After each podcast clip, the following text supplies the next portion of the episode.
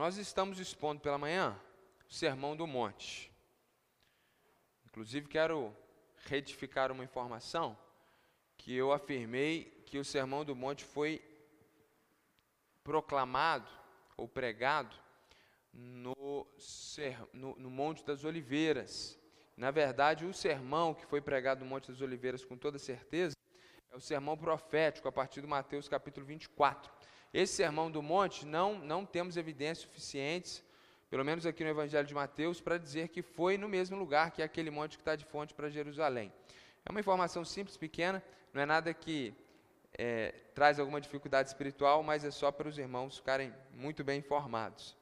Ah, Jesus então está pregando esse sermão e ele faz uma introdução, ensinando qual é a identidade e qual é a vocação dos súditos do reino de Deus. Essas foram, inclusive, as nossas duas últimas pregações aqui pela manhã. E agora, a partir desse, dessa manhã, né, dessa continuação, Jesus vai trabalhar quatro características que estão presentes na vida de um súdito do reino dos céus. E hoje nós vamos trabalhar uma dessas características, e cada domingo trabalharemos outras, e após trabalharmos essas quatro características do reino de Deus, Jesus então conclui o seu sermão, faz um fechamento e nós teremos então essa última pregação seguindo aqui a divisão do próprio Senhor Jesus. Então hoje nós falaremos dessa primeira característica exaltada por Jesus na vida de alguém que é parte do reino de Deus, uma característica que está presente na vida de um servo de Deus. Nós vamos então fazer a leitura a partir do verso 17, vamos num primeiro momento até o verso 20, e depois ao longo da preleção nós vamos lendo outras porções, outros parágrafos aqui desse texto. Diz assim o verso 17: Não pensem que vim revogar a lei ou os profetas. Não vim para revogar, mas para cumprir. Porque em verdade lhes digo: até que o céu e a terra passem, nem um i ou um tio jamais passará da lei, até que tudo se cumpra. Aquele, pois, que desrespeitar um destes mandamentos, ainda que dos menores, e ensinar os outros a fazer o mesmo, será considerado mínimo no reino dos céus. Aquele, porém, que os observar e ensinar, esse será considerado grande no reino dos céus. Porque eu afirmo que, se a justiça de vocês não excederem muito a dos escribas e fariseus, jamais entrarão no reino dos céus. Se a nossa justiça não excederem muito a justiça do reino, a justiça dos fariseus, nós jamais entraremos no reino dos céus. Ou seja, se nós nos comportarmos como os religiosos do primeiro século, dos religiosos judeus que eram contemporâneos de Jesus, nós não veremos o reino de Deus. Ser parte do reino de Deus, ter um lugar no céu, na eternidade, e viver o domínio de Deus nessa terra, ou seja, Jesus governando a sua vida. Ser parte do reino de Deus é ter Jesus como rei da sua vida. Isso não é alcançado e adquirido por religiosidade. Jesus está deixando muito claro que para entrarmos no reino de Deus, a nossa justiça tem que ser muito maior do que a dos grandes religiosos do seu tempo porque de religiosidade o inferno está cheio. Não é ser religioso, não é ser parte de uma religião que faz com que você se torne um súdito do reino de Deus. A expectativa de Jesus para você é que você não seja um religioso, mas você seja uma pessoa que vive de fato toda a lei de Deus. Então ele diz aqui, inclusive, que ele veio para cumprir a lei. E naturalmente essa é a expectativa dele para conosco, que somos seus seguidores e que somos parte do seu reino. Se nós pudéssemos sintetizar tudo que nós vamos trabalhar nessa manhã, a grande verdade espiritual que Jesus quer comunicar aqui, nesse, não só nesse parágrafo, mas nos outros que ainda leremos essa manhã, é que o súdito do reino dos céus, ele cumpre a lei de Deus e não usa essa lei para licenciosidade. Licenciosidade é quando você usa, pelo menos no contexto bíblico teológico, quando você usa da lei de Deus como desculpas para você fazer o que é errado. Então eu me lembro, na minha adolescência, que fui a uma festa de casamento que metade da família não era cristã. Então, houve ali um, um, encontro de duas culturas, os filhos de Deus e os filhos dos homens. E eu e alguns outros jovens da igreja, vindo do mundo, há alguns anos sem ouvir uma música secular, sem celebrar a carne, quando o funk pegou, meu irmão, eu e os outros jovens da igreja caímos. E eu lembro que um desses irmãos, um desses jovens, eu ali já depois de um tempo, já me sentindo culpado, convencido pelo Espírito Santo, falei, rapaz, acho que Deus não está nesse negócio, não. Ele falou para mim, meu irmão, vamos viver a graça de Deus. A lei ficou com Moisés, nós estamos na graça. Então isso é licenciosidade, é você usar a palavra de Deus como desculpa para você fazer o mal feito. Isso é licenciosidade. Essa libertinagem é quando você usa da liberdade para dar ocasião à carne. Então, o súdito do reino de Deus, ele cumpre a lei de Deus e não usa a lei de Deus para viver de acordo com seus pecados. Então, os fariseus do tempo de Jesus eram licenciosos. Eles usavam a palavra de Deus para viver contra a palavra de Deus. Então Jesus está nos ensinando que se nós queremos entrar no seu reino, nós precisamos ir além da religiosidade judaica, nós não podemos viver em licenciosidade, nós não podemos usar a palavra de Deus como desculpas para viver do jeito que a gente quer. Ou encontrar brechas na lei de Deus, como os advogados fazem, os bons advogados, para fazer aquilo que nós queremos. Não. Nós temos que cumprir a lei de Deus na sua completude e viver o evangelho, o reino de Deus com autenticidade verdadeiramente, completamente, precisamos ser servos de Deus autênticos, ou seja, cumprir toda a lei de Deus, como Jesus veio para cumprir a lei de Deus, e não fazer como os fariseus e sermos licenciosos.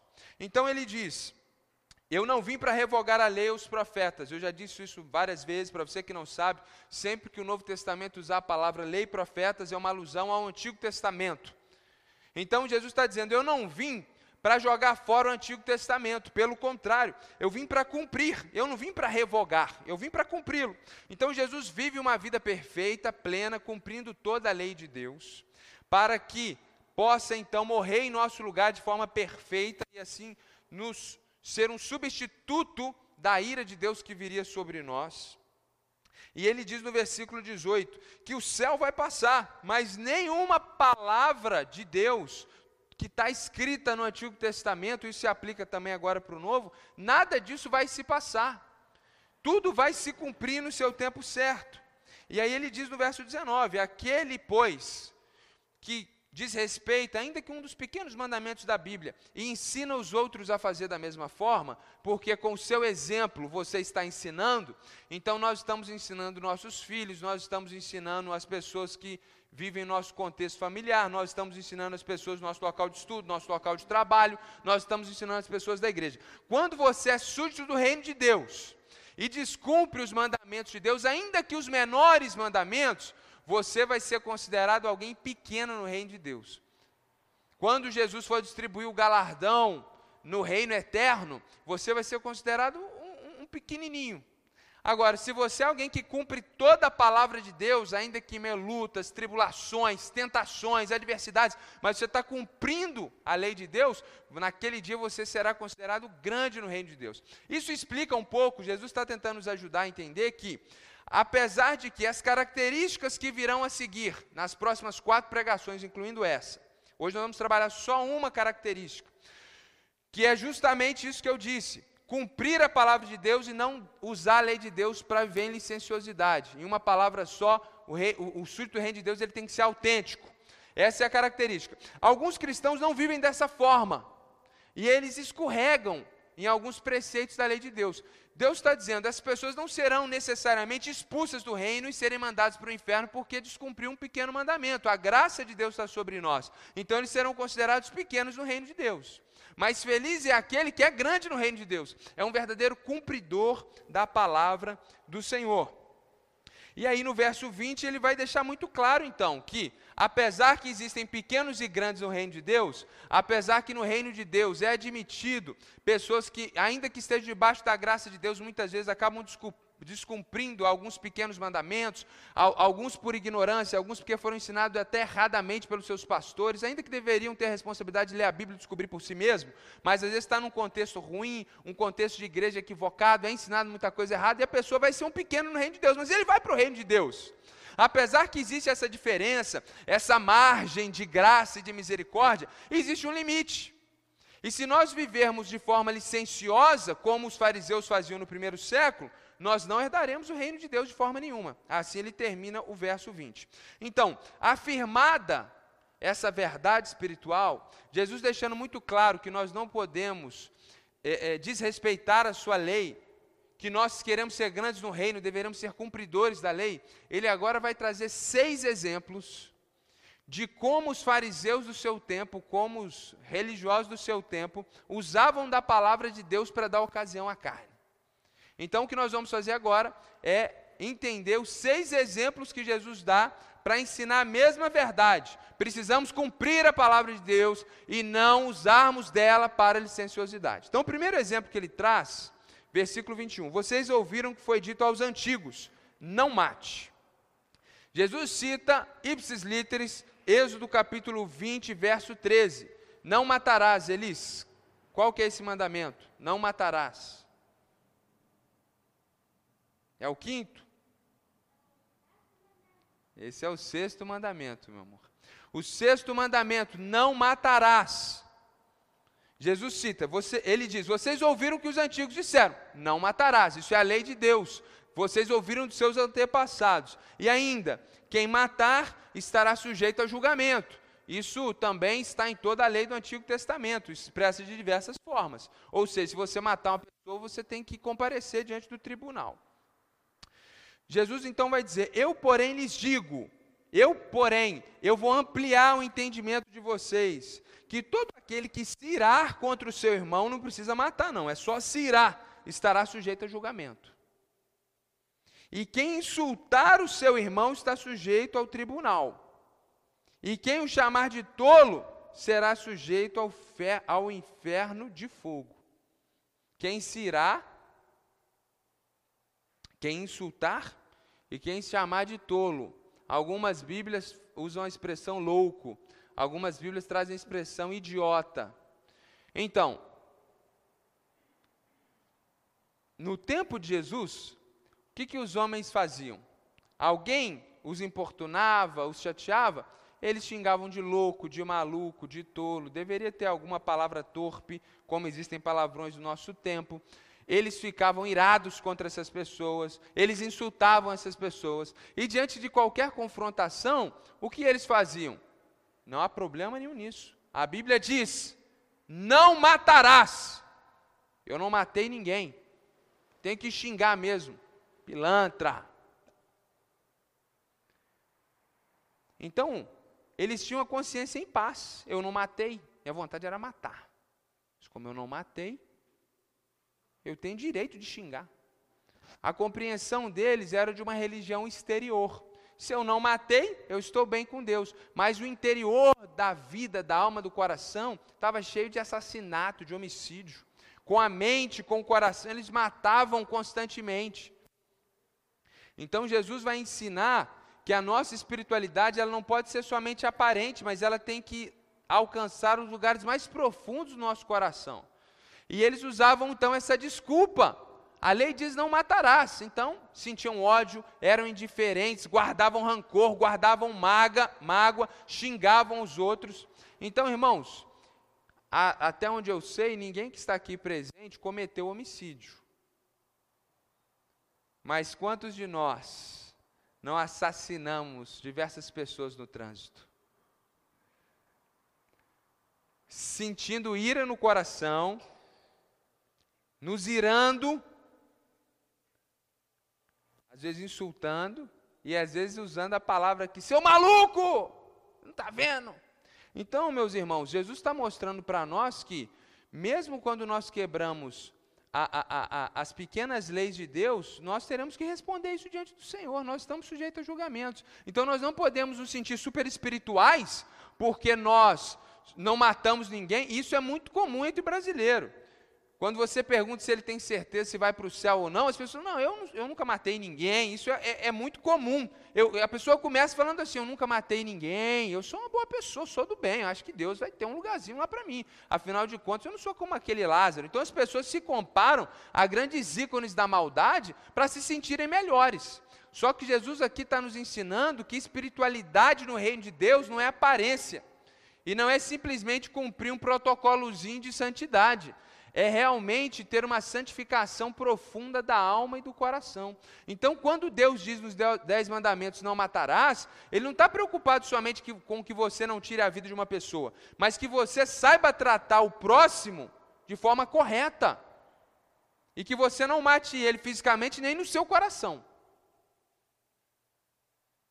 Portanto, se você estiver trazendo a sua oferta ao altar, e lá se lembrar que seu irmão tem alguma coisa contra você, deixe diante do altar a sua oferta e vai primeiro reconciliar-se com seu irmão. Então volte e faça a sua oferta.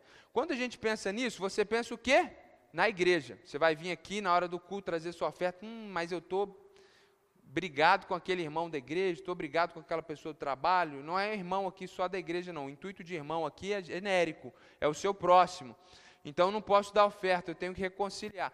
Isso é válido, pode ser aplicado, mas o que Jesus está pensando é no primeiro século. É a oferta que é levada até o templo, uma oferta que as pessoas levavam um animal, matavam esse animal para quê? Para agradar a Deus e para ter os seus pecados perdoados. Então o que Jesus está dizendo é: como que você tem coragem de chegar diante de Deus, que você com a sua iniquidade ofendeu profundamente, para trazer uma oferta para que Deus perdoe seu pecado, se você não consegue perdoar um pecado de uma pessoa tão pecadora quanto você, que você não é melhor em nada do que ela, e ele pecou contra você e você não consegue perdoar. Como você tem coragem de pedir perdão para o Santíssimo, justo, perfeito, que você ofende diariamente? É isso que Jesus está nos ensinando aqui. E aí, a partir do verso 25, ele vai trazer uma pequena parábola. Ele diz: às vezes as pessoas têm dificuldade de entender o versículo 25 e 26, justamente porque não entendem que isso é uma pequena parábola. Ele diz: em, em, entre em acordo sem demora com o seu adversário, enquanto você está com ele a caminho, para que o adversário não entregue você ao juiz, o juiz entregue você ao oficial da justiça e você seja jogado na prisão. Em verdade, digo que você não sairá dali enquanto não pagar o último centavo. Jesus traz aqui uma metáfora de um processo jurídico. Você tem uma demanda contra uma pessoa, você é culpado aquilo, essa pessoa está levando você para o tribunal. A justiça naquele tempo ela era muito mais rápida do que nos dias de hoje. Então, se você tinha uma causa contra alguém, você pegava essa pessoa e você levava ela diante do juiz e certamente antes do pôr do sol você seria atendido. Então, e a, e a questão era julgada e definida ali de forma mais rápida, de forma mais imediata. Então Jesus está falando, é melhor, se alguém estiver te levando para te processar no tribunal, que você entre em acordo antes e resolva o problema. Porque se você chegar lá e for considerado culpado, você vai ser preso. E você vai pagar tudo que você deve. Então o que ele está ensinando para nós é que melhor do que viver com ódio, com ira, xingando as pessoas, é viver uma vida reta, santa, e se ofendermos o nosso irmão, sermos rápidos e céleres e nos reconciliarmos, em pedirmos perdão, é muito melhor você pedir perdão, pedir misericórdia, se reconciliar rapidamente, do que viver uma vida com mágoa, com ira, xingando a pessoa eternamente no seu coração, lembrando de coisas e vivendo um coração cheio de mágoa, cheio de peso. Não devemos viver como os fariseus do primeiro século e nos vangloriarmos porque nunca matamos uma pessoa. Segundo exemplo que Jesus vai dar para nos ensinar essa verdade, no versículo 27. Vocês ouviram que foi dito: não cometa adultério. Não matarás é o sexto mandamento, não cometerá o adultério é o sétimo mandamento. Muito bem, filha. Sétimo mandamento, a gente está estudando isso em casa, a gente está decorando lá em casa. Não cometa adultério. Ipsis literis. Eu, porém, lhes digo: todo que olhar para uma mulher com uma intenção impura já cometeu adultério com ela no seu coração. O que, que os homens faziam? Eu nunca cometi adultério. Eu nunca tive uma cópula carnal com outra mulher. Então eles apreciavam, imaginavam e se deleitavam olhando as mulheres belas de Israel. Então muitas pessoas também pensam assim: eu nunca cometi adultério, mas vê o que não é para ver, assiste o que não é para assistir, se deleita no que não é para se deleitar, celebra o que não é para ser celebrado, ri daquilo que não é para que não, que não deveria ter graça nenhuma para você que é um servo de Deus. Então Jesus quer ensinar que cometer adultério não é simplesmente definir uma situação com uma outra pessoa. Jesus quer ensinar que a lei de Deus, quando diz não cometa adultério, essas três palavrinhas, elas indicam que um servo de Deus, um súdito no reino de Deus, deve ter uma mente pura, santa. Então, inclusive, é muito importante ser dito que esse texto, como muitos outros da Bíblia, ele sempre coloca a responsabilidade no homem. Se você, homem, olhar para uma mulher, por quê? Porque a cultura ela era patriarcal. E quando isso era dito, todo mundo entendia que valia para os homens e valiam para as mulheres. Então isso aqui não é só para homem, é para as mulheres também. Então a gente sabe que as mulheres também têm inclinações e desejos no campo da sexualidade de forma natural e de forma pecaminosa, assim como o pecado afeta homens. E nós sabemos que Hoje não é mais comum somente entre homens conversas, diálogos, diálogos e apreciação, pecaminosidade do outro que não te pertence. Então Jesus está nos ensinando que não cometer adultério não é simplesmente ir a uma situação definitiva, mas é viver de forma santa e de forma pura. E não ficar com os olhos e com os pensamentos cometendo adultério cobiçando aquilo que não é seu. Inclusive, vale muito nós aplicarmos essa questão para casais de namorados, jovens e adolescentes, que é muito comum o indivíduo saber do preceito que não pode haver sexo fora do casamento, então ele se guarda, entre aspas, porque não há penetração, mas ocorre ali tudo mais que pode ocorrer e que só deve ocorrer dentro de um contexto de casamento. Então, a, a, pureza esperada do jovem, do adolescente em um relacionamento de namoro, no noivado também, porque absurdamente tem gente que tem a coragem de dizer, sem base bíblica nenhuma, por pura safadeza, que uma vez que você é noivo, você pode iniciar, não pode nada. Não pode não. Então, nós temos que tomar muito cuidado. Que a pureza não é simplesmente essa questão, mas é viver de forma pura. Uma vez um jovem falou para mim, pastor, a gente nunca fez nada. Às vezes a gente dorme junto, mas a gente nunca fez nada. Falei, quer dizer, dormiu junto e nunca fez nada, ou ele está mentindo ou existe algum problema. Talvez hormonal. Eu acredito que é mentira. E é mentira que emana de uma compreensão errada. Nós não fizemos nada não consumou o fato, mas construiu tudo, só não bateu a laje da casa, até o acabamento foi feito. Então temos que tomar muito cuidado, irmãos. Todos nós, e, e principalmente nós somos casados, nós temos que ter duplo cuidado, porque isso é uma área muito sensível. Então, outro dia, uma, uma, uma, irmã da igreja me perguntou sobre essa questão de filme, e aí eu falei uma coisa para ela, depois ela perguntou para o pastor Emerson, e o pastor Emerson também confirmou para ela exatamente o que eu disse. Nós temos que assistir filme com controle remoto na mão, irmãos. Dependendo da cena, você tem que passar rapidinho. Eu fico sempre chocado quando alguns irmãos falam de determinadas séries, e antes eu, eu, eu julgava. Hoje eu não julgo mais, eu penso, eles estão assistindo com o controle na mão. Eu prefiro acreditar que eles estão assistindo com o controle na mão. Porque é, é, existe o que é chamado de pornografia branca. Às vezes o indivíduo se sente muito santo, porque ele nunca vi, não vejo uma questão pornográfica. A novela da, da, das oito, das nove, das cinco, das sete, a sessão da tarde, está cheio de pornografia branca. Por quê? Porque você não vai ver a cena profundamente clara, mas isso às vezes é pior, é mais nocivo para a mente do que as sugestões, que não é só sugestão, não. Nós precisamos assistir, ver lá no cinema, baixar a cabeça e guardarmos a nossa mente e coração, porque essa é uma área que o pecado afetou muito, todos nós, seres humanos. Então, os judeus do primeiro século, eles eram muito licenciosos nesse sentido.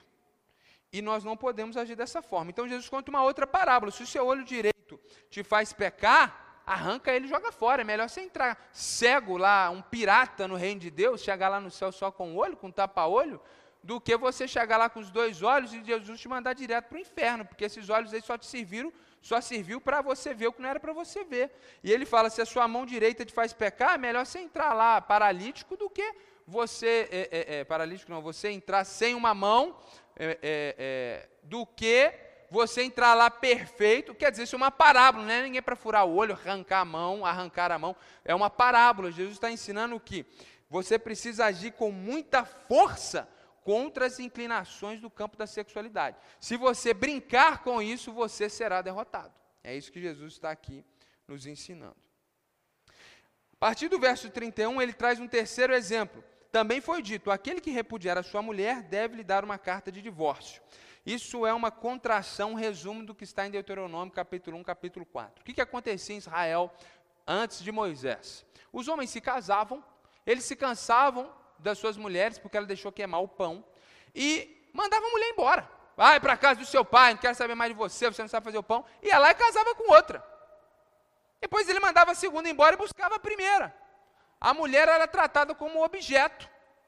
Então, Deus e a Bíblia, que muitas vezes é acusado de machismo, e isso é uma ignorância boçal, para proteger a mulher, criou uma lei. Qual é a lei? Se você, homem, se divorciar da sua mulher, você tem que dar para ela um documento.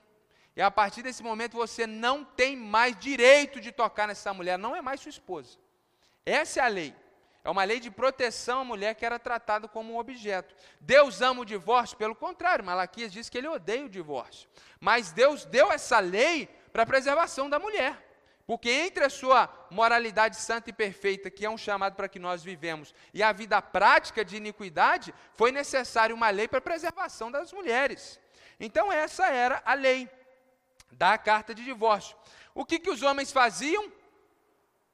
Dava a carta de divórcio para a primeira, para a segunda, com 45 ele pegava uma de 20, e dava a carta depois, com 70 ele pegava outra nova e dava a carta de divórcio. O que o homem mais sabia fazer era dar carta de divórcio. Então a lei era para quê? Para proteger a mulher. Eles licenciosamente pegaram a lei de proteção à mulher e ainda faziam suas maldades com mais convicção. Aí o que, que Jesus então diz? Eu, porém, lhes digo: a lei do divórcio é para proteger a mulher, Jesus está dizendo, naquele contexto, e não para que vocês usem dela para se divorciarem infinitamente. Jesus vai dizer algo terrivelmente profundo. Quem repudiar a sua mulher, ou seja, mandou a mulher embora, eu me divorcio, não quero mais nada com você, exceto em caso de relações sexuais ilícitas, ou seja, exceto que essa mulher já tenha cometido adultério, etc., você está expondo ela a se tornar adúltera. Por quê? Você se divorciou dessa mulher, ela nunca fez nada contra você, ela nunca teve nenhum pecado nessa área, ela não é adúltera. Quando ela casar de novo, ela vai cometer adultério pontualmente. Ela não vai se tornar uma adúltera para sempre e vai ser lançada no inferno.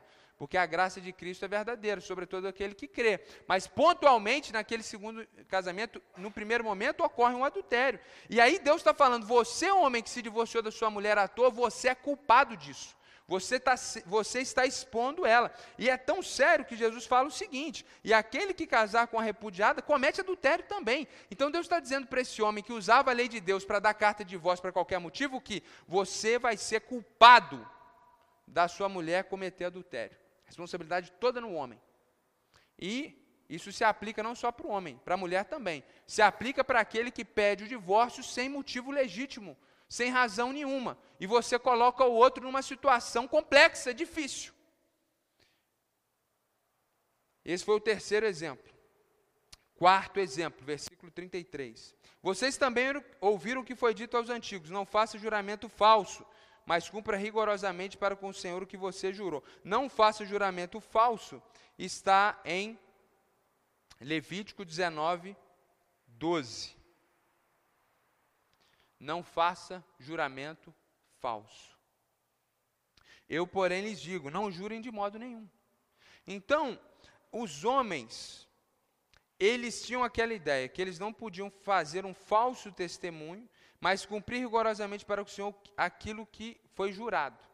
Mas, por outro lado, eles juravam por qualquer outra questão. Eles não juravam com Deus, mas juravam diante do seu próximo e colocava Deus nas suas questões. Então Jesus fala: não jurem pelo céu, pelo trono de Deus, pela terra. Então eles pensavam assim: eu não posso jurar falsamente, eu não posso, não, eu juro por Deus que ontem eu estava ali é, trabalhando até 8 da noite. É mentira.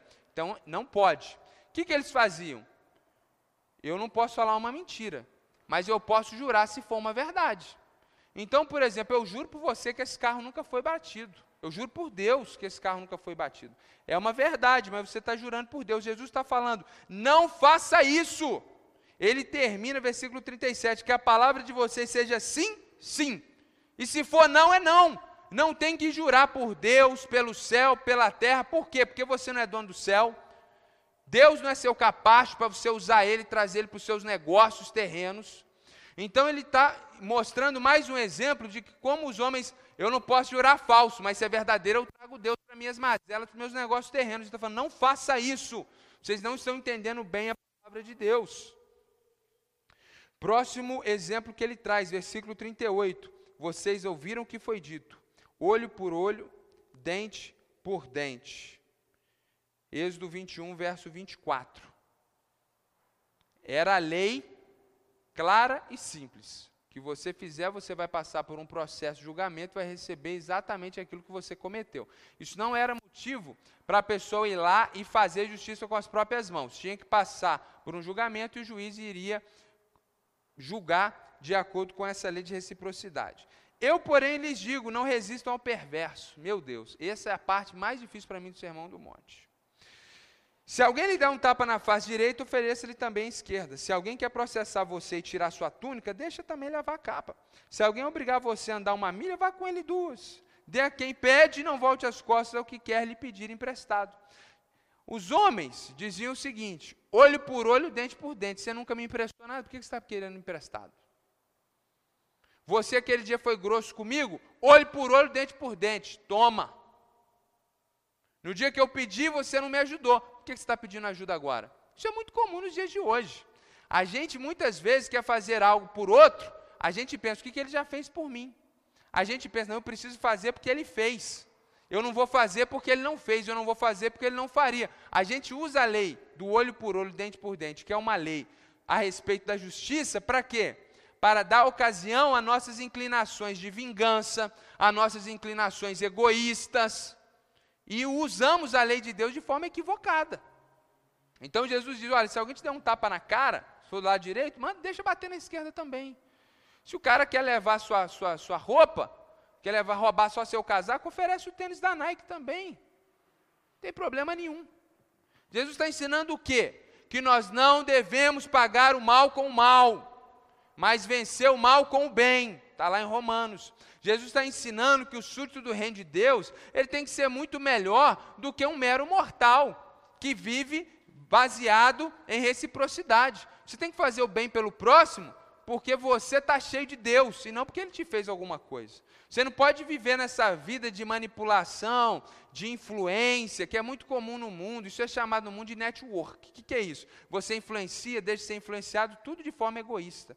Isso não é assim no reino de Deus. Você faz porque tem que ser feito. Você abençoa porque você foi abençoado por Deus e não pelo outro. Você está disposto a emprestar, fazer, mesmo sabendo que talvez você não vai receber nada em troca.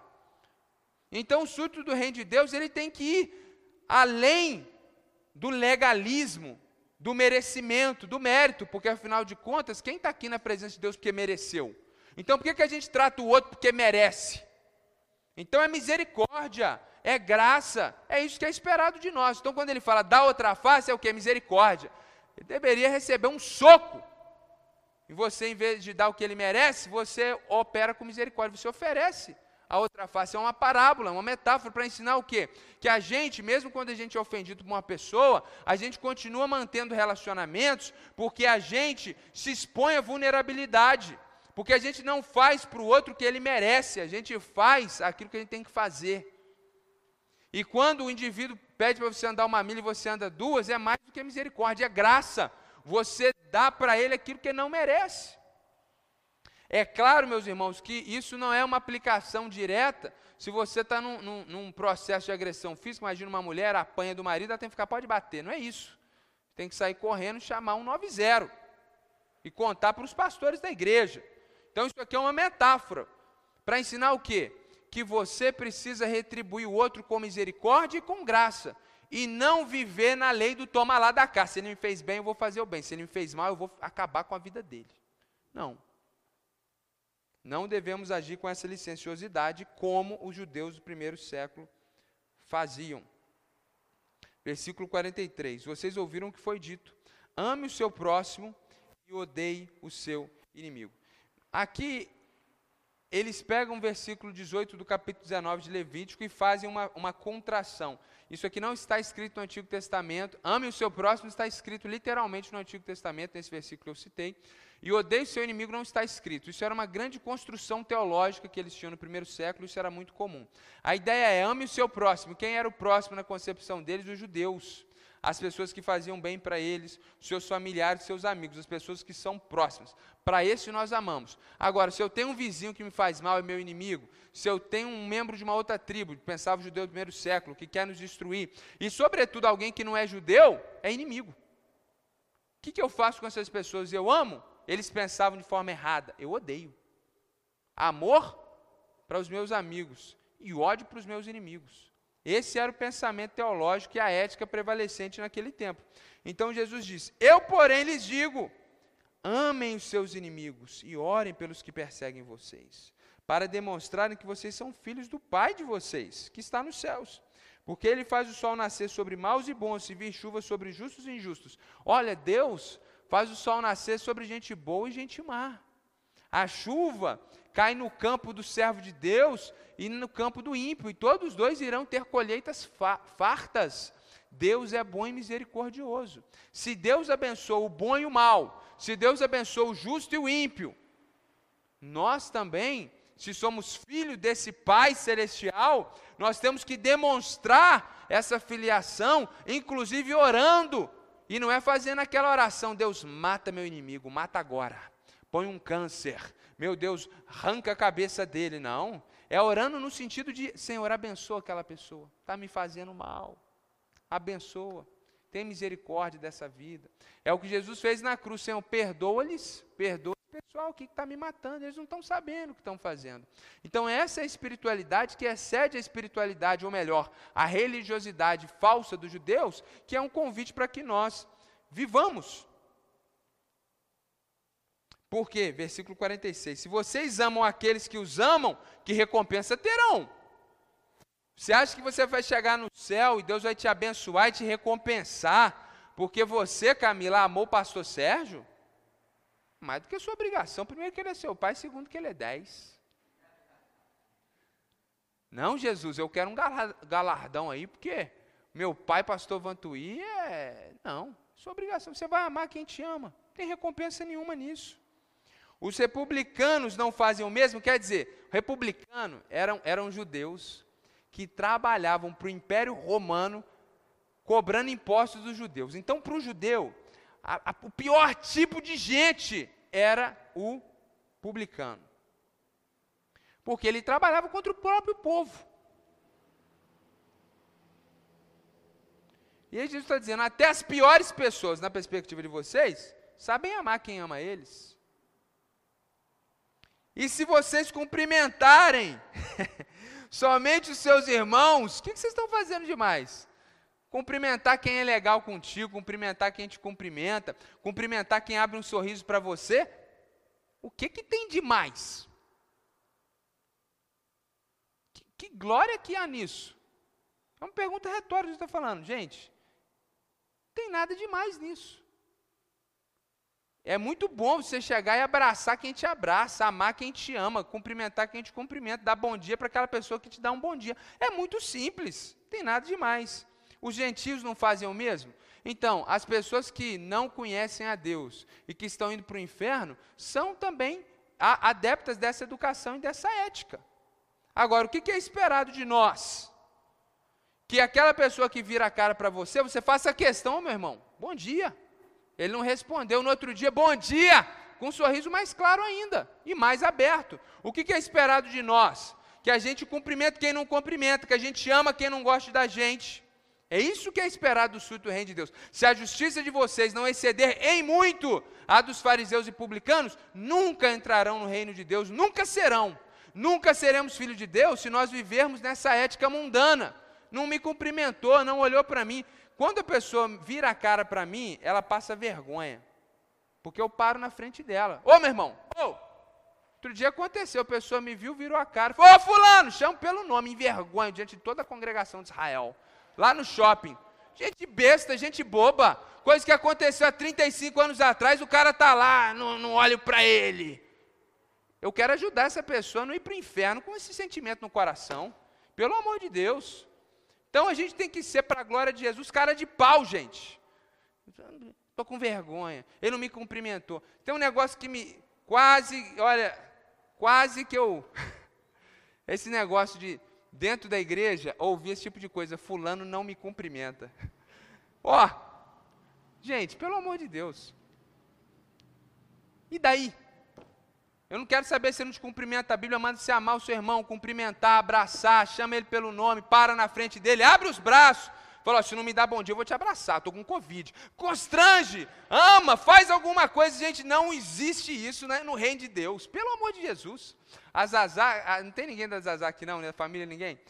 Cadê, cadê? Ah, vocês estão aí, desculpa, pastor Sérgio. A Azazá outro dia estava contando para a gente isso, né? Que que ela teve uma discussão lá com, com, com o Toninho, coisa comum de família, e tinha uns amigos presentes, aí passou 10 minutos, o Toninho chegou e falou para ela, vem cá, dá um abraço no pai. E todo mundo falou, caramba, eles acabaram de brigar. Eu falei, mas gente, isso é o mínimo, entre pai e filho, quer dizer, o pai vai brigar com a filha e vai ficar três anos sem falar com ela? É isso, vem cá, dá um abraço no pai, vem cá, toma um presente, vem cá, me perdoa, eu errei. Isso é o que a gente faz, isso que é o esperado. Isso é esperado dentro da família de Deus também. Então a gente não pode agir como gentios. E aí, esse foi o sexto exemplo. O que, que Jesus faz então? Ele conclui no versículo 48. Portanto, sejam perfeitos como é perfeito o Pai de vocês que está no céu. Nós precisamos ser muito, muito melhores que fariseus e publicanos. O que Deus espera de nós é que nós sejamos santos, como o Senhor nosso Deus é santo. Como está escrito no Antigo Testamento, como 1 Pedro 1,16 diz: Sede santos, pois o Senhor vosso Deus é santo. Sejam perfeitos, como é perfeito o vosso Pai. Ou seja, no que depender de nós, meus irmãos, nós temos que ser as melhores pessoas possíveis. Nós não devemos tratar os outros por aquilo que eles fazem. E nós não podemos usar a lei de Deus como eles usavam para dar ocasião à carne, mas cumprir efetivamente a lei de Deus. Eu me lembro de uma história triste, verdadeira. Eu, um dia na porta da igreja, seminarista, chega uma irmã e diz: Acho até que eu já contei essa história aqui. Não tenho certeza. Fala, Ricardo, eu não era pastor ainda. Ricardo, você que estuda teologia, eu tenho uma pergunta para te fazer. Eu falei, pois não. Ela falou, veja bem, se eu me separar do meu marido à toa, sem nenhum motivo, sem ele ter cometido adultério, se eu casar de novo, eu vou me tornar adúltera, segundo a palavra de Deus, não é verdade? Falei, é verdade. Falei, então, se eu me separar do meu marido e não fazer nada, e esperar ele se casar com outra, ele vai então ter cometido adultério contra mim. Aí eu estou livre para casar.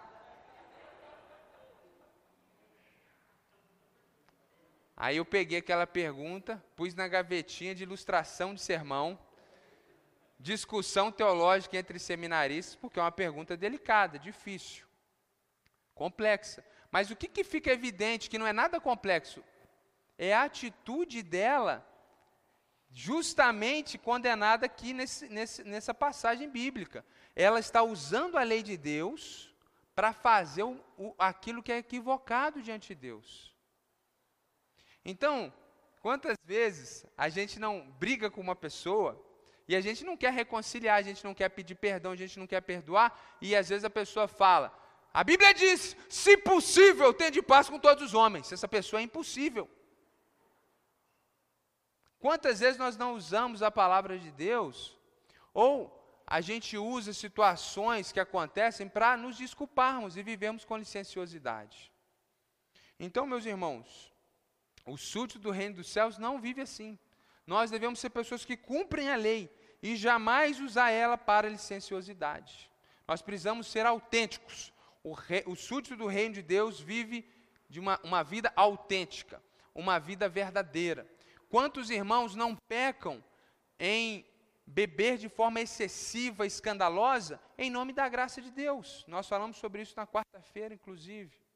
Quantos irmãos não pecam muito porque sempre advogam em causa, causa própria a graça e a misericórdia do Senhor?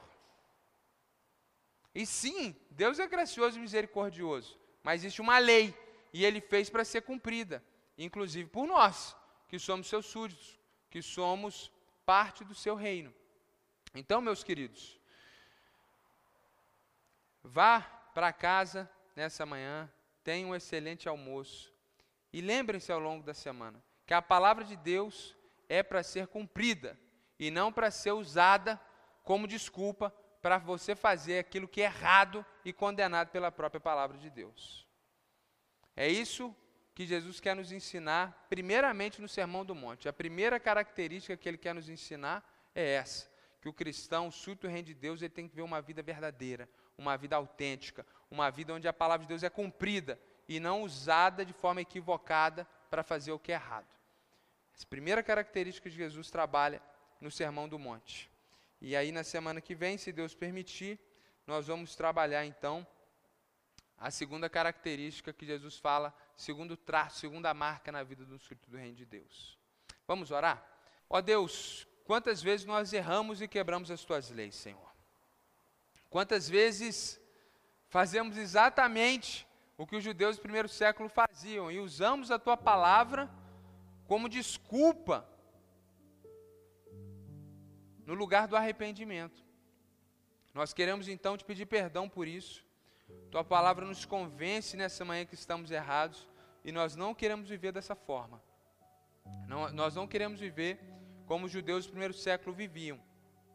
Nós queremos, Senhor Deus, cumprir a Sua palavra, ser perfeitos, sermos santos, como o Senhor é santo, como o Senhor é perfeito, porque o Senhor é o nosso Pai, e é segundo a tua lei que queremos viver. Ó Deus, nos ajuda, porque não queremos simplesmente entrar no céu e sermos considerados os pequenos, mas queremos ser, ser grandes homens e mulheres do Senhor no teu reino. E naquele dia sermos conhecidos como verdadeiros cumpridores da tua palavra. Ajuda-nos, ó Deus, nos auxilia. Queremos viver a vida de Cristo e podemos viver, porque o Senhor Jesus já viveu, já cumpriu, e agora nos agracia para que com a liberdade cristã possamos viver como o Senhor deseja. É em nome do Senhor Jesus que nós oramos. Amém. Graças a Deus.